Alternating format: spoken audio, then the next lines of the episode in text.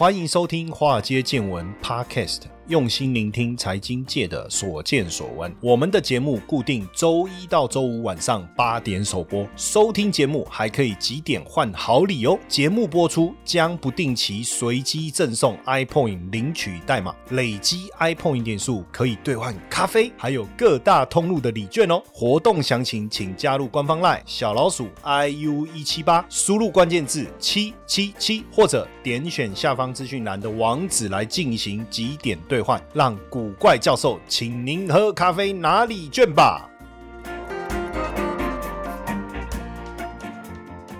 股票市场千奇百怪，见怪不怪。大家好，我是古怪教授谢承彦啊。这个通膨的问题实在太严重了哈。你看美国六月份啊，整个通膨已经爆表了哈。那连拜登都说通膨高的令人难以接受。六月份的消费者物价指数啊，就 CPI 的部分了哈，已经算是刷了四十年来的新高哦。所以这个拜登呢，他发表了一个声明啊，他说通膨实在高涨的令人难以接。受无法接受了哦，他说：“哎，你数据你没有反映这个汽油价格的下跌啊，是不是？好，也没错，因为毕竟六月中开始汽油就开始下跌了哈，就开始下跌了。以这个北海布兰特原油来讲，最高大概一百二嘛，然后其实到了七月，现在算是七月中旬左右啊，其实也跌到一百附近嘛。那当然不包括食品跟能源。”的核心通膨也有出现放缓了。那虽然六月核心 CPI 连续第三个月下降哦，也在去年首次低于百分之六，但是大家好像比较关注在那个 CPI 的部分哦。六月的 CPI 年增率是九点一，创下一九八一年以来最大的涨幅哈，远超过市场预期的八点八。前一个月是八点六哦，所以这个通膨是持续增温。CPI 的月增率是一点三，也创了二零零五年以来的新高。核心的 CPI 年增率是五点九，高于预期。的五点七，略低于前值的百分之六。哦，那核心 CPI 月增率百分之零点七，是一年以来最大单月涨幅哦。那当然，白宫早有预期啊。这个坦白说，我觉得这个数字还没公布之前，大家大概也知道状况是如何了啊。马马博公啊，龚家公公布才知道嘛。所以其实一开始的时候，白宫也打了预防针，说预估六月的通膨会处于高位啊。美国民众要努力来应对哈，就是怎么样？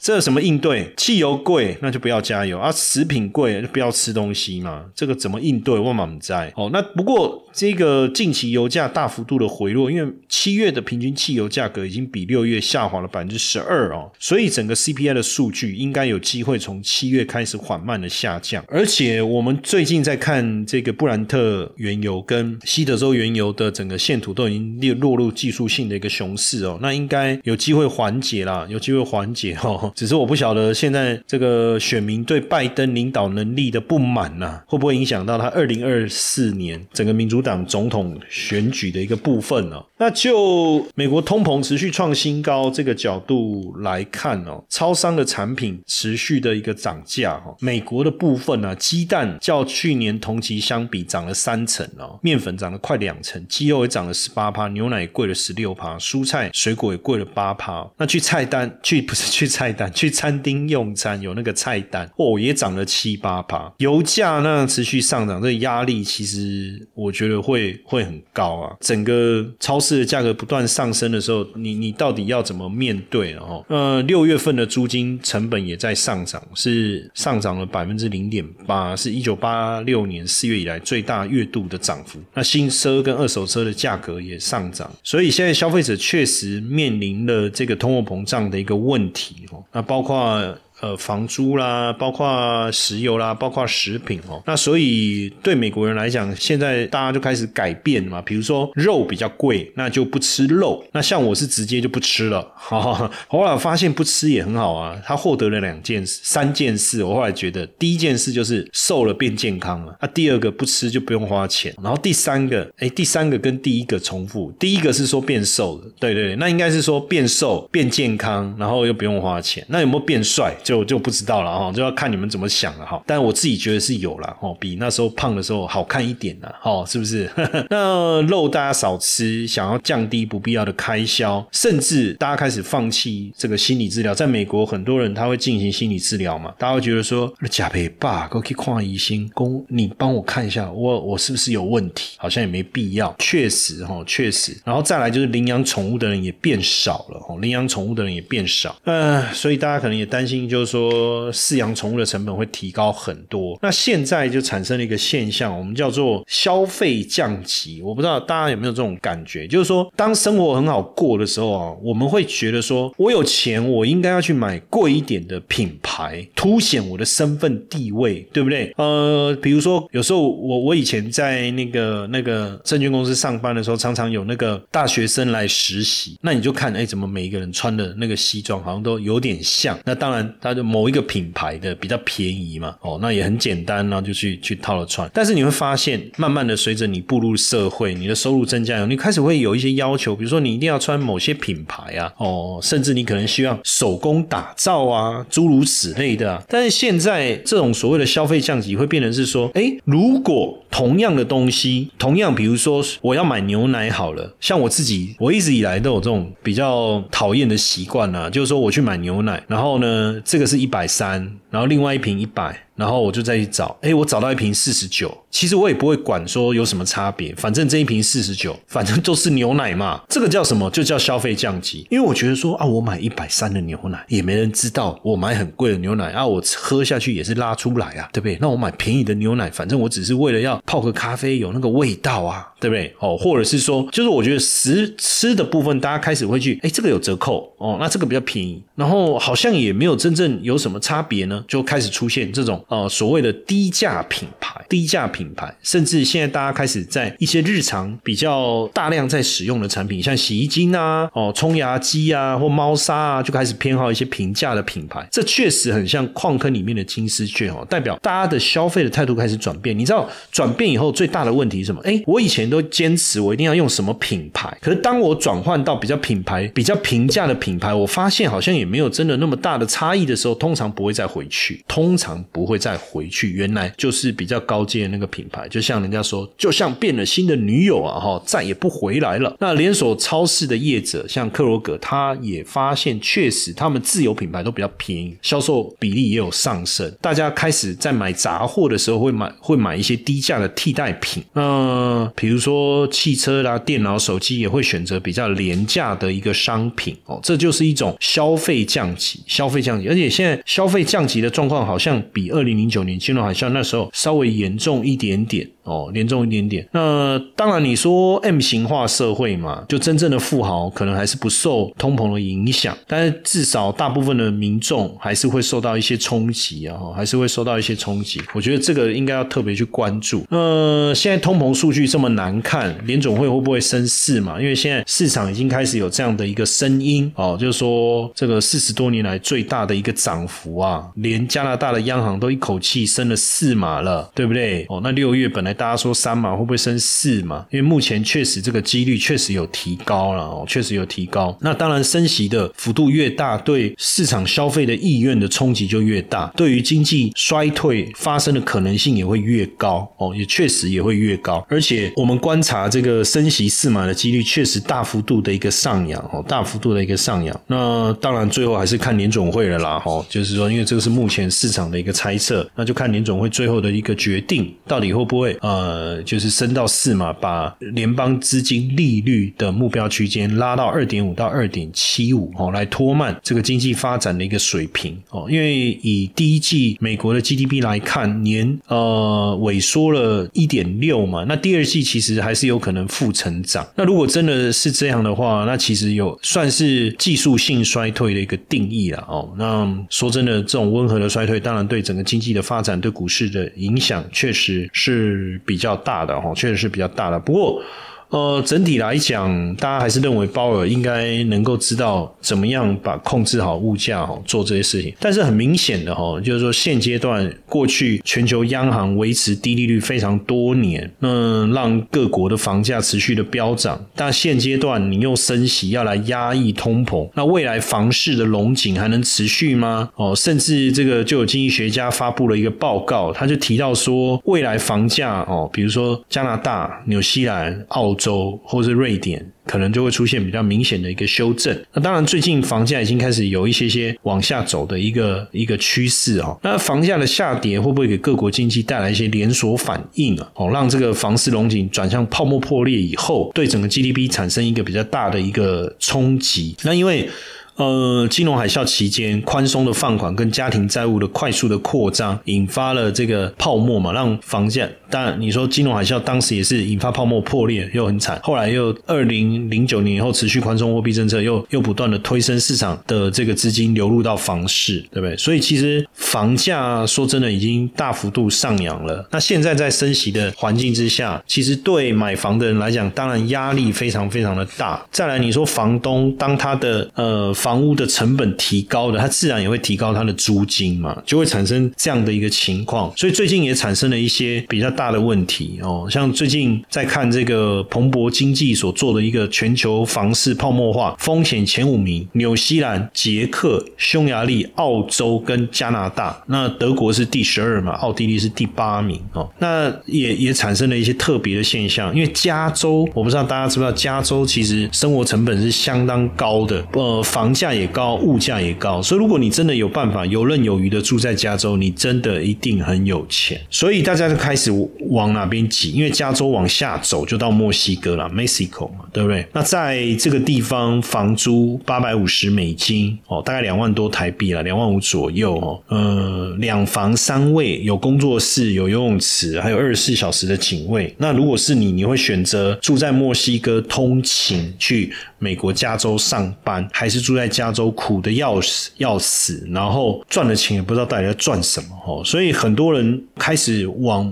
墨西哥移民哦，就是那个加州人，这个是蛮蛮蛮有趣的，你不觉得吗？就是墨西哥人想办法要逃，要要要偷渡到美国，然后美国要想办法移民到墨西哥，那是写在冲杀尾。这样在美国一小时的最低工资，其实墨西哥人要花两天才能赚到。所以对于可以 work from home 的美国人来讲，其实，在墨西哥上班跟在加州上班，如果是你会选哪一个？我当然选择墨西哥啊！我在家里工作很舒服。然后我领的是美金，在我当地消费是披索，因为毕竟美国的工资水准跟墨西哥不同，那当然它的物价水准也不一样嘛。那不能远距工作的人怎么办？哦，他就选择通勤，他就选择通勤。确实有美国，美国很多人几千人每天呢越过边境，从墨西哥去美国上班，下了下了班再从加州回到墨西哥。所以当然这个也也带来一些转变呐，就很多的资金开始流到墨西哥，呃，也推高了当。地的一个房价哦，反而变当地人对买房的压力变大了哈，买房压力变大。那以目前来看哦，我我们也来帮大家检视一下，就是房市铺险的危机哦。因为股市大跌，生活成本的高涨，那经济衰退的阴霾，很多比如说加拿大的房价已已经涨了快二二十五趴到三十趴左右，纽西兰房价从二零一九年也涨了超过四十六趴。那这么长的一个时间大家都用极低的利率啊去购屋嘛，那现在全球为了因应这个通货膨胀的一个问题啊，都开始在升息，都开始要升息。那有没有可能导致全球房市的崩溃啊？二零零八年当时是次贷危机，等于是刺激贷款房屋的这个贷款，它把它包装变成一个证券化的商品，再把这个证券化的商品销售出去，获得资金哦，然后再融通出去，然后融通出去。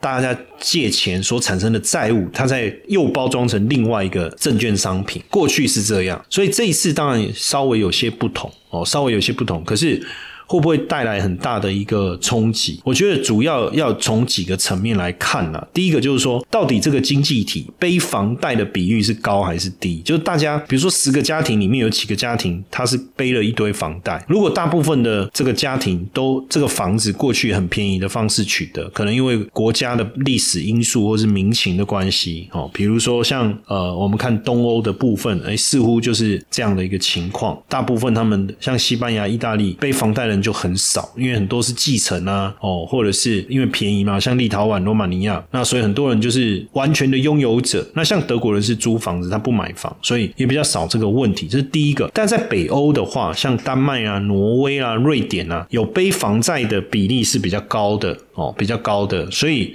这个部分就会有影响，这个部分就会有影响。那第二个，我觉得就是利率啦，利率上升的幅度，还有你是固定利率还是浮动利率，但是。我真的觉得现在你要看到固定利率真的比较少，在这种升息环境之下，所以这个也是一个要去注意的。那另外一个就是呃，我们觉得更要去关注的就是房贷占整个家庭的收支的比例，我们叫债务占负家庭负债占收入的比重。像像这个加拿大，他们家庭负债占收入的比重来到一百三十七趴，这个其实。就如果随着利率持续的攀升，那这个就会有压力，对不对？然后澳洲也是哦，澳洲也是平均债务占收入比例已经膨胀到一百五十帕。那所以现阶段这个通膨确实产生变成全球的一个问题，对不对？然后近期我们再看韩国，哇，央行也出手升了两码哦，为了对抗通膨，现在全球央行都鹰派，对不对？都是鹰派。那南韩也升了两码，这个为什么我们说它鹰派？哈，因为六韩国。六月份的消费者物价指数 CPI 年增率是百分之六，是一九九八年十一月以来二十四年最大增幅，而且连续十五个月远高于百分之二的通膨目标。当然，背后的原因，全球现在面临的都是一样：俄乌战争、原物料价格的飙涨、供应链的中断，所以让南韩通膨的压力越来越大，越来越大。那目前看起来，从七月、八月来看，已经六度上调这个利利率利率了哈，前五次是升印嘛哦，而且。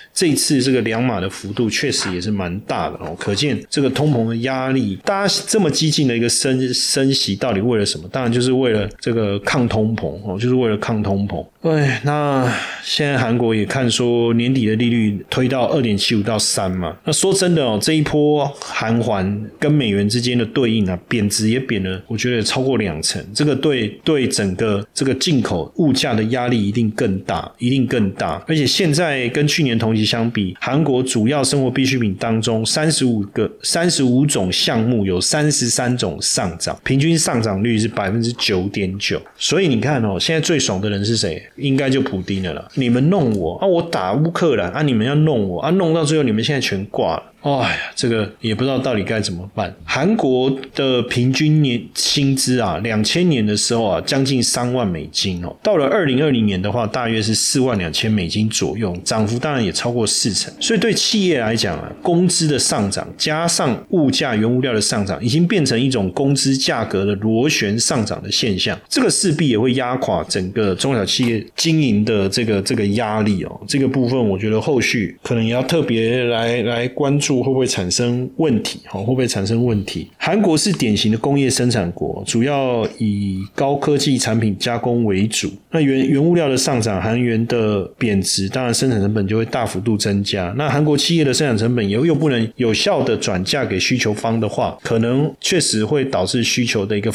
呃企业生产意愿的一个下降哦。那现在升息也可能很难有效的去呃压低这个韩韩元的贬，想办法让它贬值，我觉得不容易了啦。哦，那所以目前来看，大家也是在解读啊，真的通膨的问题给韩环带来的一个影响。所以现在呃，大家有有有有看过韩剧，都知道那个炸酱面黑色的那个，对不对？哇，这个炸酱面呢，既然涨到一万块，一万块。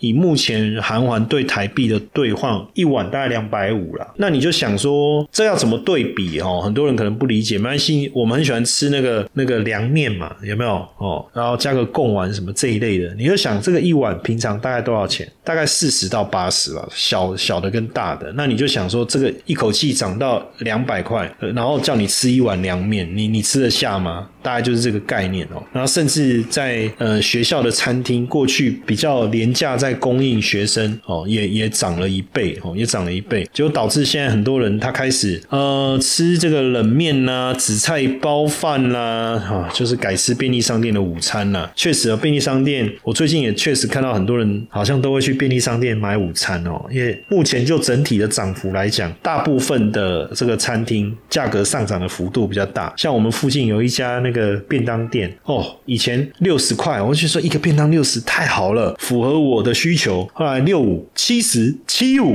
嚯，那个上涨。都没在客气的，那也没办法。不过现在七十五，就就整个比较起来还是便宜哦。但但是如果你再去对比这个 Seven 啊、全家的，你就会觉得哇，好像划算一点。而且有时候呢，我在教各位一个小方法，就是他每次到了某一个时间段，因为会有一些剩下的，他就会打七折之类的啦，七折、八折之类的，你就 当然这也不是一个。一个好的方法啦，哦，但是大家就要开始想怎么样省钱的啦，哦，怎么样省钱，大作战。但是相较各国都在这个升息，为什么日本反而降息，而且持续的让日元贬值？我觉得它后面的道理很简单，我之前一直跟各位讲，我说第一个，呃，经济。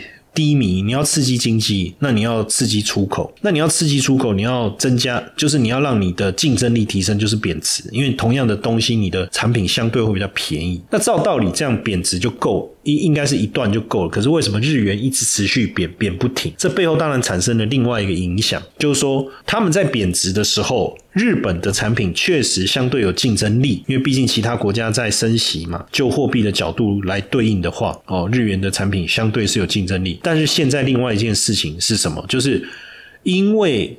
呃，通膨的一个高涨变成消费意愿的低落。你如果说把它放在平常贬值这件事，绝对有帮助。但是呢，你把它放在现在贬值一点意义没有，因为大家的消费意愿低点，所以你只好更便宜，更便宜啊，才有可能刺激更刺激嘛。那怎么样更便宜？就是货币贬得更多。它，这当中又产生了另外一个问题，就是我们也知道贬值对于你购买进口的原物料或是采购这个石油这些能源来讲，你的成本会提高的。我们叫输入性的。通膨哦，这是在贬值过程中，你获得更好的竞争力，你增加你的出口所必须换来的一个代偿哦，就是你增加你的出口竞争力，但是你的进口的物价会跟着提高。好，那加上这个原物料价格的一个高涨，就变成发生了一个什么样的情况？变成通膨增温的速度比他们想的快，也就是说，要透过刺激经济的方式去刺激贬值，来去刺激经济，然后刺激经济以后刺。在刺激通膨，就没想到现在通膨跑在前面，经济倒是还没有上来哦，所以这个也变成现在日本政府遇到的一个头痛的一个问题了哈。那所以我觉得现阶段来看呢，呃，股票市场的操作在全世界这样的一个紧缩政策之下，其实难度呃操作难度也越来越高哦。那当然，如果